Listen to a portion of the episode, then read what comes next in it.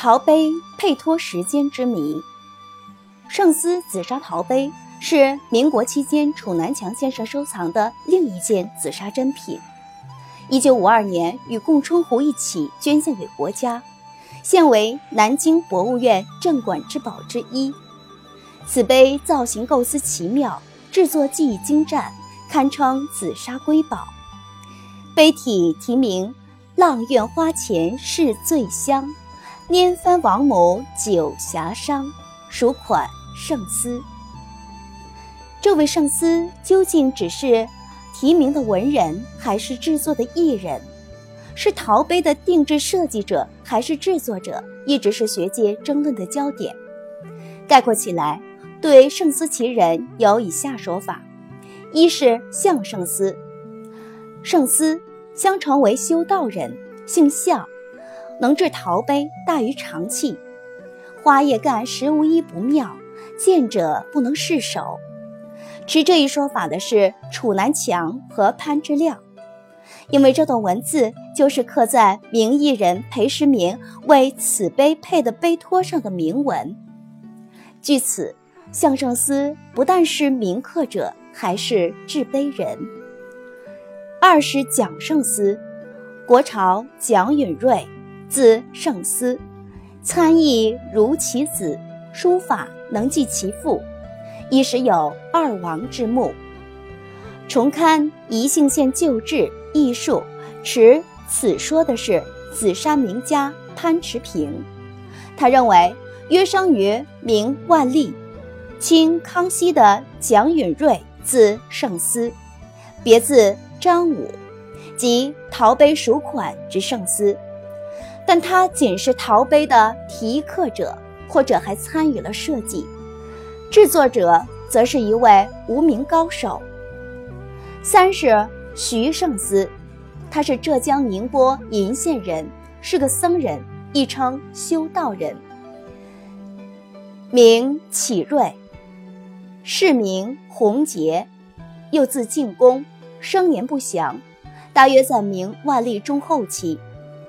持此说的是宜兴收藏家协会会长陈建先生。并认为他是陶碑的铭刻设计制作的参与者，而与之合作的民工则无考，暂列为无名氏，制作年代为明末。见陈建试探圣思紫砂陶杯之谜。但我们这里的谜，也并非是圣思究竟是何人之谜，而是裴时民为此碑配托的时间之谜。如前所述，裴时民配托后，潘之亮先生为此刻下一百三十一个字的题记铭文，除前面已引用的部分外，余文如下：二十年前，简翁得此于燕市，归而保之，碑底小损微薄，名手裴时民，时方以第二陈明远名于世。尚为前人修旧，昨年用冰洪老人之意，为供春壶重配盖，今遂复以笔请，为此碑加以外托，终须而含纳之，只乃定，遂为之纪略，兼扬其绝艺，以光于陶史为二美。题记铭文前后有。两款篆印，前为甲午正月，后为二美。这椭圆形的二美印章，见潘志亮家印谱，或指陶碑和佩托者的技艺，堪称陶史二美。而这甲午正月，似是佩盖时间，但查甲午年，与此事发生最近的分别为一八九四年和一九五四年。一八九四年。楚公十年十八，正在求学，潘之亮才十三岁，裴时明更是只有两岁，显然不可能，呃，佩托提名。而一九五四年，该碑已捐博物馆，故佩托之年不能是甲午年。有人又提出，甲午的午可能是戊刻，在十二地支中与午相近的是子。而甲子年为一九二四年，但这又与铭文中昨年为贡春湖重配盖相矛盾。如前所述，贡春湖是一九二七年才归楚宫，故不可能在一九二四年前就配盖。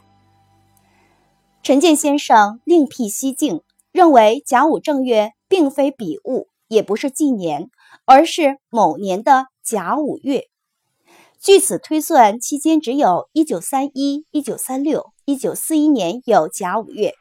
他认为陶碑题记铭刻时间应该是一九三六年七月，并有警示之志、抗日之志。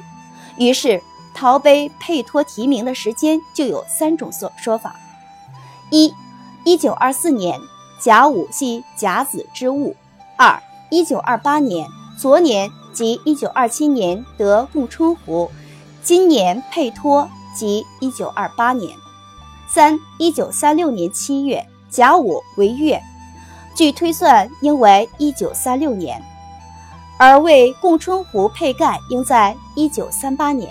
我们倾向于陈建先生的说法。